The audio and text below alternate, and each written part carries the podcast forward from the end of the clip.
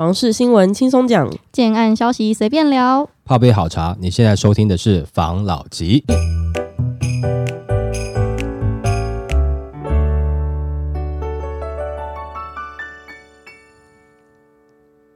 关心你的房事幸福，我是房老吉。我是大院子。我是茶汤会，房价就像一块铁板一样硬邦邦，嗯打不过你可以选择加入。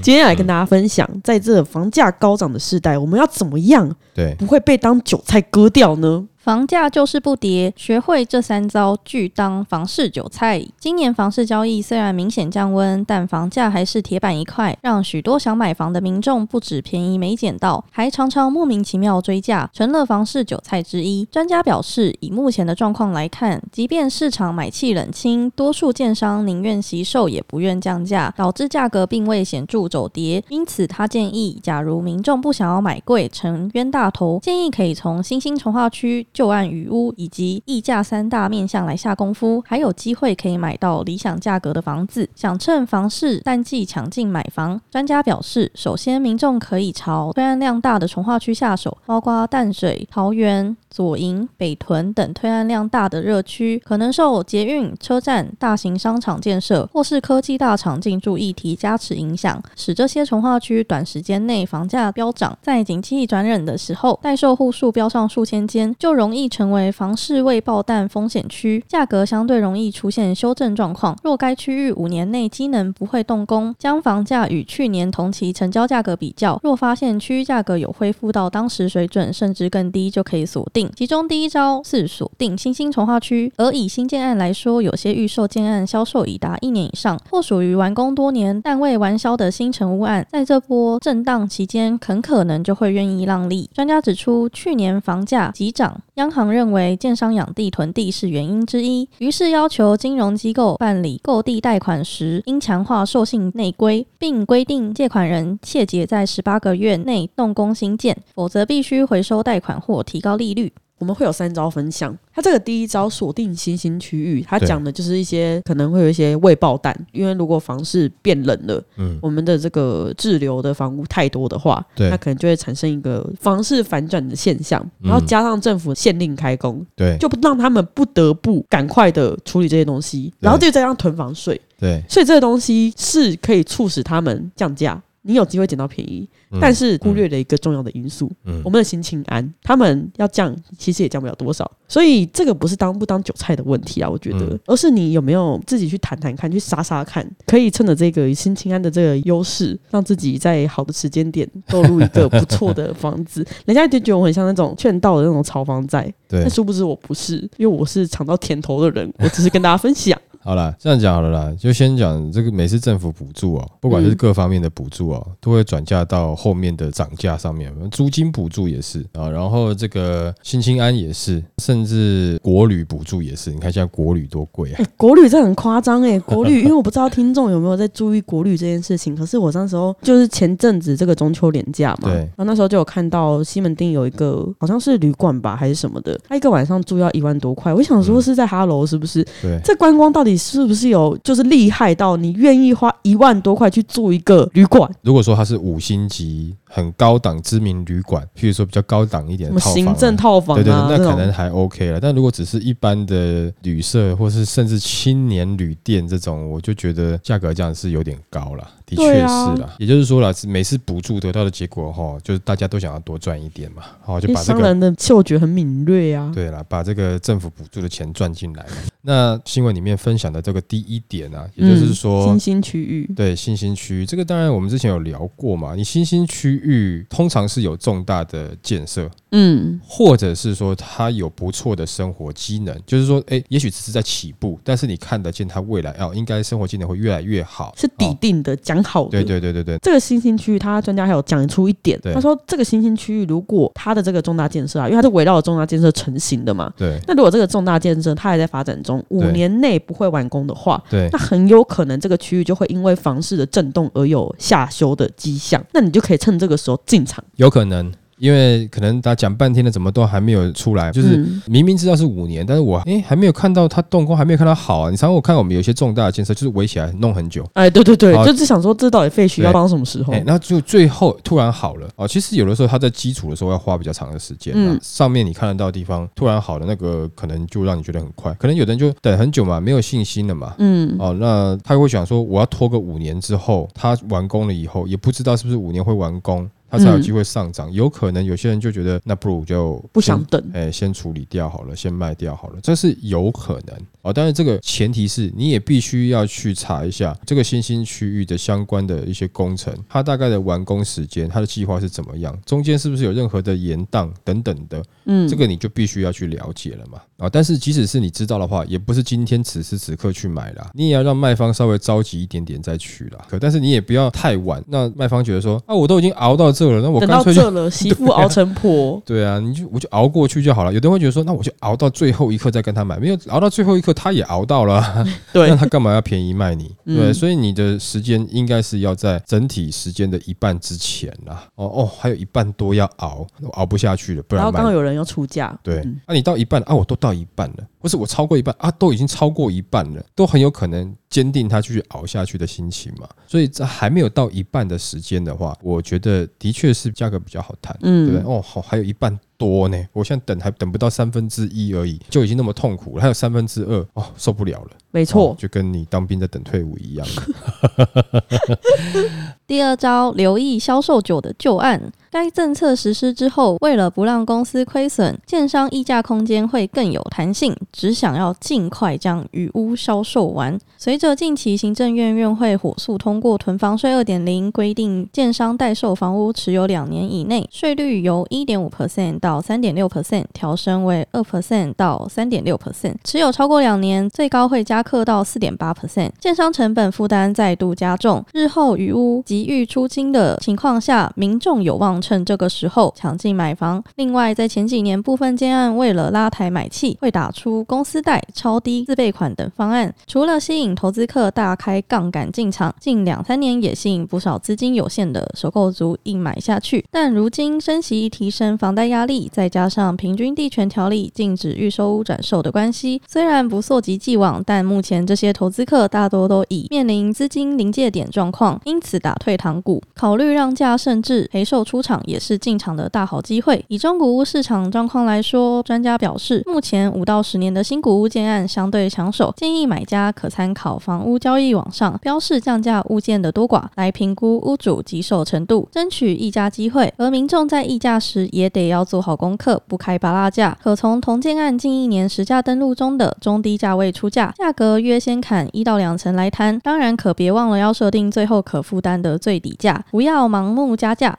抓紧自己的预算，才有办法从容在合理价格范围内买到满意的房子。我们先讲这第二招的前面那一个好了。他说可以去找那种已经销售时间比较长的这旧案去买，因为对它可能会有让利的空间。可是这个东西呀、我觉得很看建商诶、对。因为有些建商就真的是手臂很粗啊，我就知道有一个某建商，他就是盖了一栋房子，那它平数设定过大，嗯，所以它的总价非常的高。但是因为那个建商他同时又开了很多其他案子，其他案子都顺利的销售，对所以那个房子就算放在那边，然后每个月要缴一堆税，每年要缴一堆税，他也是毫无痛痒，就给他这样放着，对变成他的资产，他也没有要降价。所以这东西，你除了看这个旧的这个建案之外，我就去评估一下这个建商，这建商是不是就只有两三个案子，搞不好就可以卖。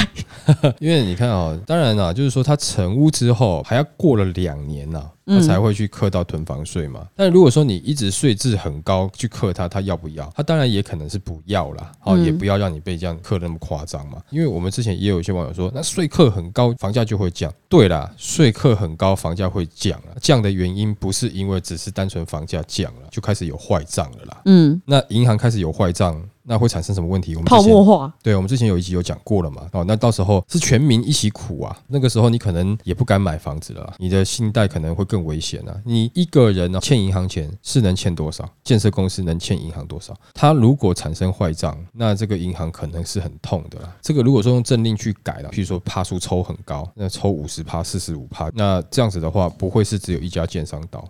会很多家建商倒。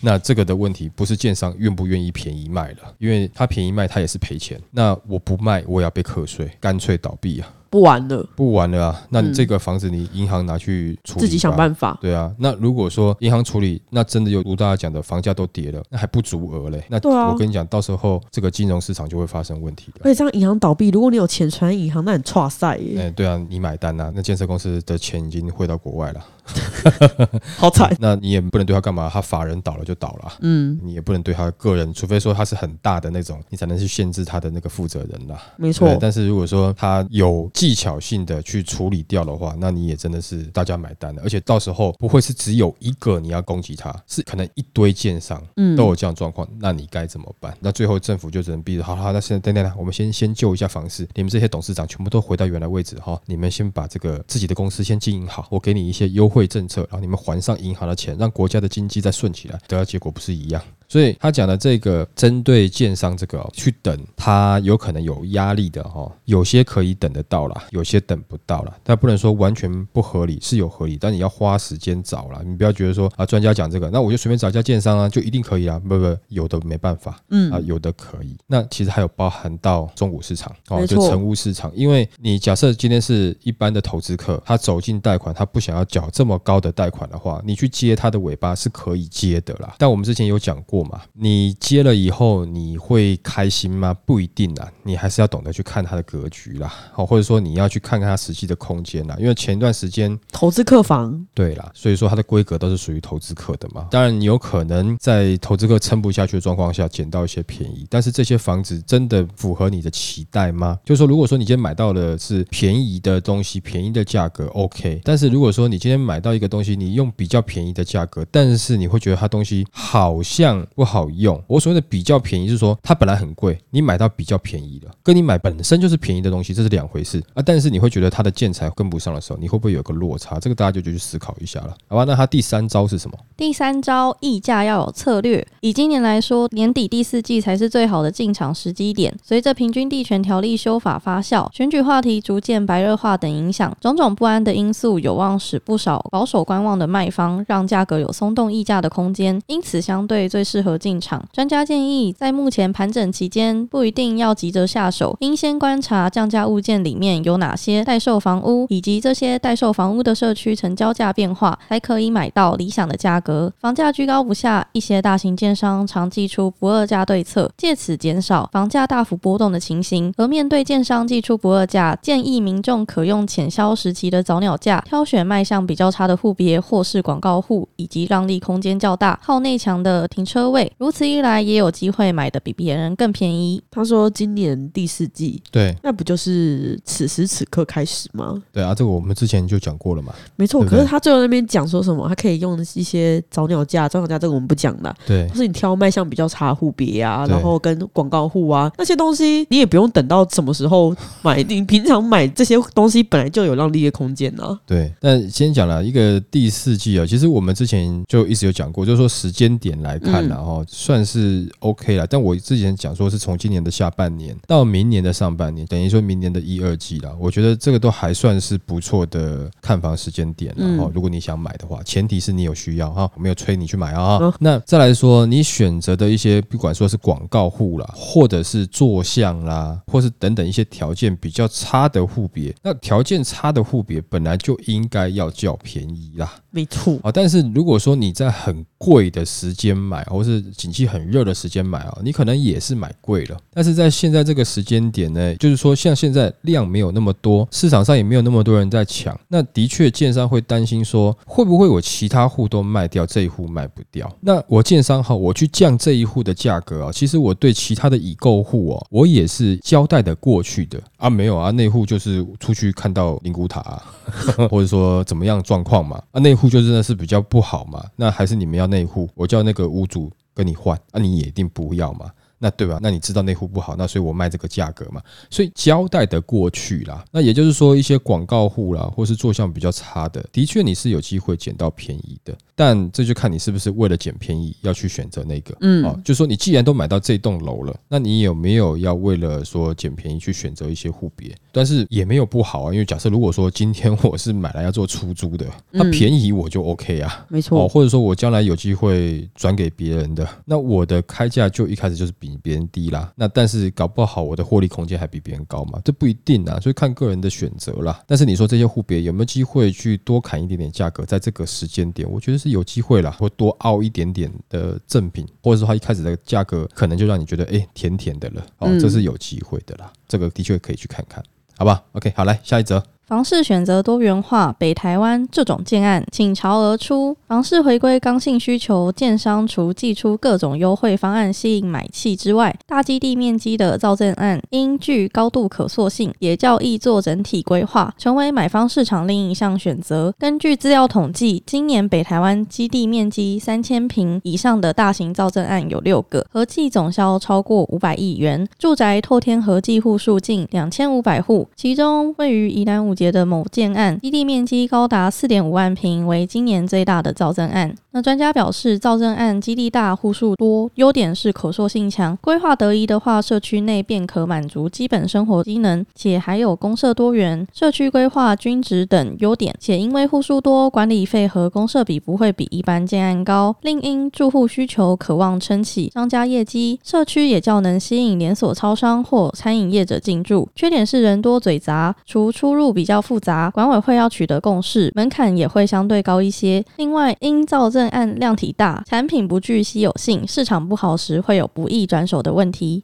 他这个新闻啊，他都说了，今年开始嘛，应该说从房市这样爆炸，然后到政府打炒房，对。跟美国 QE 政策对，整个冷下来之后对，慢慢的市场已经回归到比较冷静的这个刚性需求的市场了。但是他这个刚性需求市场，他又说这个大型的造证案对可以是选择的建案之一，对但是我们都知道，大型的造证案它有它的好处，没错。对但是如果可以选择的话，自助客比较没有这么喜欢住很大型的量体造证案，大是不是？对，嗯。其实自助客分很多种了，一种是像你们这种已经有研究过一段时间的，哦有一种呢是完全真的是纯小白的，哦哦，，那他有可能就会选择这种大型的造证案了。为什么呢？因为价格会比较便宜一点啊。为什么呢？我今天要去比较夯的蛋白区哈，嗯或是从化区哦，难不难？难呐、就是说我今天要去的话，价格会高啊。嗯，那我现在又没有新的从化区，该怎么办？那我自就随便对，随便旁边买一块地嘛，那那块地又没有生活经验怎么办？那我就造正计划啊、就像你刚刚讲的，自己从化的感觉。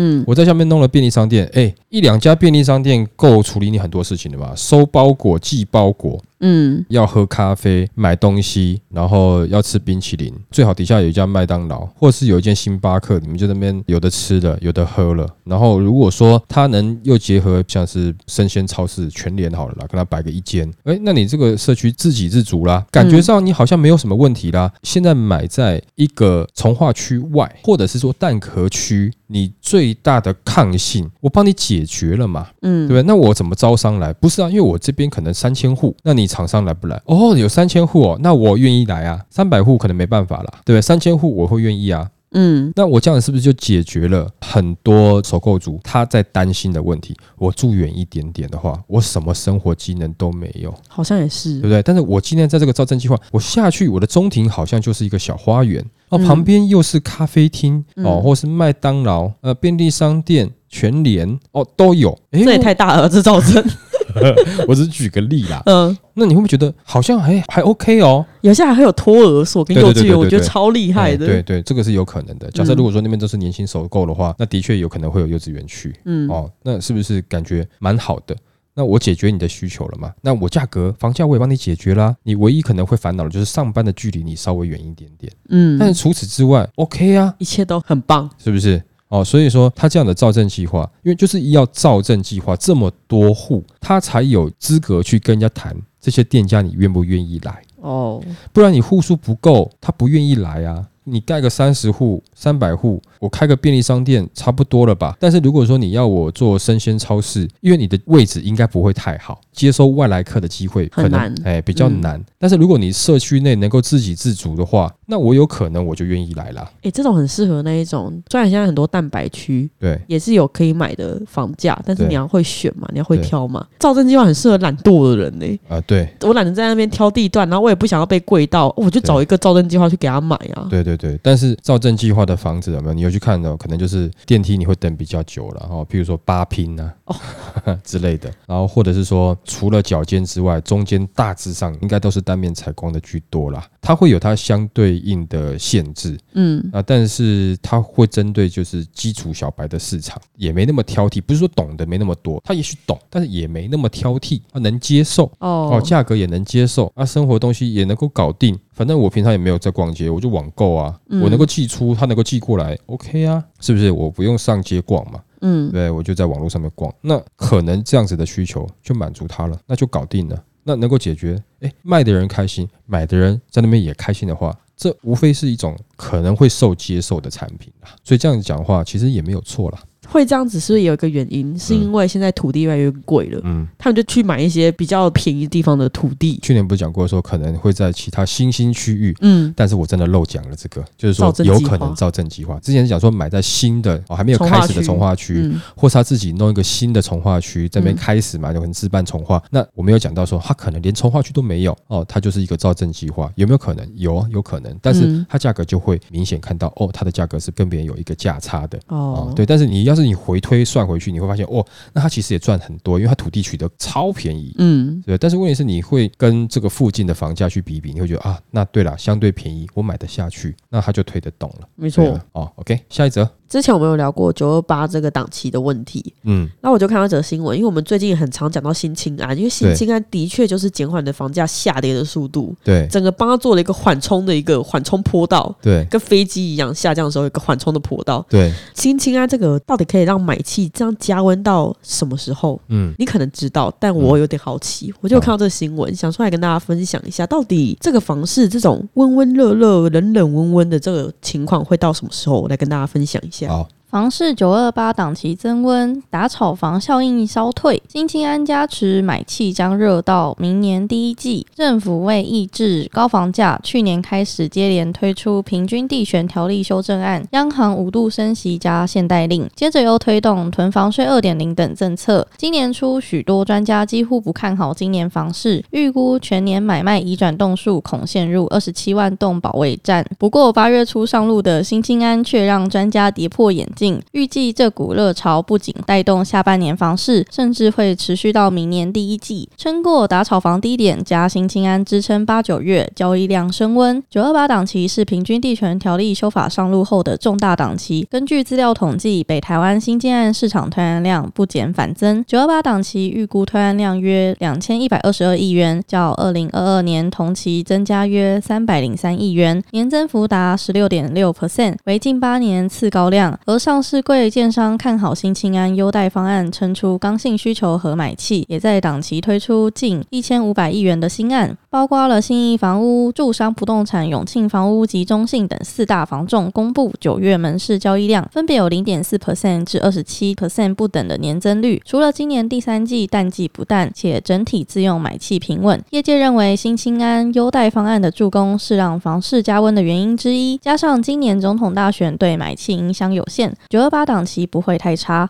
那根据专家表示，新青安优待方案在七月开始讨论，八月随即上路，买气就有明显复苏，显示第一波进场的首购族已经等很久，之前可能是不想买。不愿意买，或因为某些原因而等待。这波购物热潮是沉闷，等待太久，遇到补助而爆发。可以说，刚需民众在政策加持下进场。专家指出，去年底至今年初，部分县市房价反转下跌，预售屋市场掀起逃命潮。由于预售屋禁止转售不回缩，第二季的新建案市况拉出一波小阳春，房价随之回弹，也意味着短暂修正恐已结束。新签上路后，买气转为积极，价格支撑性更强。下半年房市已不易错低。专家也说，新青安刺激房市奏效，外界预期新青安贷款三年后有机会再延期，买气也从中古屋蔓延到预售屋市场。部分区域大平数房型价格因买气积弱而修正，但小平数低总价房型因需求强，价位恐将持续垫高，整体房价可能朝迈入盘整向上趋势，使得产品价格出现脱钩。那根据专家分析，政府的政策是边推边拉，抑制高房价之余，又想要兼顾年轻人买房需求。在平均地权条例完成修法后，房市在今年四月、五月落地之后，呈现温和上扬。在这段期间，由于房市呈现观望，房价虽然有微幅松动，但成交量明显减少，主要是卖方不想以更低的价格出售。专家认为，由于房市逐渐回温，新青安优待方案才上路两个月，预期整体买气会延续到下半年，甚至是明年第一季。在价先量行的态势下，价格越高反而会推升交易量，整体房市呈现不会跌的结构。专家也提到，有能力买得起的首购族可以进场，就别再等下去，毕竟。目前首购需求旺盛，越早买物件选择较多。第一波出笼的买气会把好物件消化掉，并推升价格。第二波进场的选择少，且价格又贵，相对会比较吃亏一些。他这个新青安，他说他会预计热到明年 Q 一嘛？因为新青安而产生的热度到明年 Q 一这件事，我觉得是没有问题的。因为明年总统大选就在 Q 一，嗯，也就是 Q 一后的这些房市的买气跟热度，会是在这些政治的这个角力结束之后产生的一个现象。所以新青安让房市热到明年 Q 一。然后明年 Q 一后，房市的这个市场盘整接力啊，继续热下去啊，嗯，那真的是总统大选前要赶快去看的啦，怎么办？又要被骂了。对，你们专门找这种让我会被骂的新闻。实话实说没，就来分享一下啦。就是说，在新青安刚上路的时候，记不记得有一则是好像就是在讲说，房市已经在下修的景气当中了哈，是谁在帮房市补血嘛？嗯，新青安嘛。但是前一段时间我们有讲过嘛，就是说，即使是这样的状况，不要太乐观，花无百日红嘛。现在还有其他一些外部的状况嘛。但是讲实在话，政令的确对于房市起涨啊，的确是有蛮大的作用。了哦，其实你要政令要叫房价跌，其实也是有办法的。只是政府愿不愿意打这么重？就我像我之前讲过的嘛，假设你持有第二户，那就是关二十年，这个绝对你只要下了这个政令，房价绝对跌下去。但是你敢不敢下这个政令？但我在讲是有点夸张，是说非常偏激。对对对，就比较偏激。我用这样子的例子来举例说，政府在打房，他敢不敢下那么重手？当然我们会觉得说他不敢下那么的重手，但他不下那么重手也有原因的，他不可能把整个经济搞垮嘛，全部搞垮了，那变成原本。只有买不起房的人在骂政府，但整个经济搞垮了，那可是全国人在骂政府啊，所以他必须去权衡这个轻重了。那当然就是说，他不一定要护房市，但是他必须得顾好经济。但是房市又是经济里面其中的一环，所以他要打，他没办法打得很狠很重了。嗯，这个没有办法，这就像是你长期在服用一些对于身体有副作用的一些药物，你明明知道这个副作用对身体不好，但是你现在不能不吃这个药，因为你不吃了这个药，你明天可能就没有了。就像我们现在的状况，我们也知道，就是说房价过高，房贷负担比过高的，的确会造成国家的问题，大家就不想结婚，不想生小孩，会觉得生活压力很大。但是这个可能是二十年后，甚至三十年。后会面临到的问题，但如果我今天一下把所有的房价打下去，造成整个台湾经济的状况的话，那是今天明天就没有的事情。嗯，所以只能说，那要先吃着来。看看未来有没有什么方法啦。我觉得这个应该也是政府现在此时此刻的一个心态啦，或者说边治疗边找最好的对方法啦，就是还在研究当中。只要他有心在研究，我觉得都是好的。因为讲真的，台湾人所有人的薪资呢，都调到可以买得起房，那你信不信房价又要涨了？一定涨啊，是不是？因为基本工资调高了啊，对，盖的成本就调高了。而且你信不信？那很多企业会出走，对啊，他会到人工便宜的地方去，对啊，然后台湾人就没工作了。对，这个就是还，有太多的去盖房子，自己房子自己盖，对，就有太多的问题在。这也不是说我们随便这样讲一下就可以通的事情了哦啊。但是他说新清安这件事情会不会让这段时间他有讲到嘛？就是小幅的回跌就结束了？有啊。感觉是啊，就刚刚讲嘛，政策它可以让房市涨，它也可以让房市跌。那现在这个政策呢，新青安呢，感觉呢，当然是造福了一些想买房的年轻人，但同时呢，也帮忙这一次的这个下档有没有，就是温和的结束了。嗯，我不敢讲说马上结束了，但是已经趋近于结束了，这是比较可惜的地方啊。我觉得其实房价要上上下下，上上下下比较正常一点点。你上上下下，你总是要回档多一点点啊，这次回档太少了。那这样子，你下一次真的遇到房市在上涨，你的基期又从这个价位开始，那下一次的涨幅上去，会不会让大家的压力更大、更痛苦呢？这痛苦指数增加了。如果说你就是回档再多一点点，那你可能下一次起涨的基期稍微低一点点的话，我觉得这样子的涨幅，也许大家还看得见希望，也许努力盯的，也许可能还是有机会达成的。但是你的基期起点太高，我就觉得这样子会是一个极大的压力啦。嗯，所以没有错，有国际情势的影响，那有各种方面的影响，但是现在影响呢还没有很明显的加剧或者是呈现之前，政策呢实际上是我不能讲说只图利某些人，但的确针对房市来讲，它是一个不错的补血，的确是。这也没办法，这已经是现况了，大家就只能去了解呀，去接受了。那要不要在这个时间去看房子，自己决定吧。好吧，那今天我们就分享到这边喽。好，好，谢谢大家收听这一集的。防老吉，拜。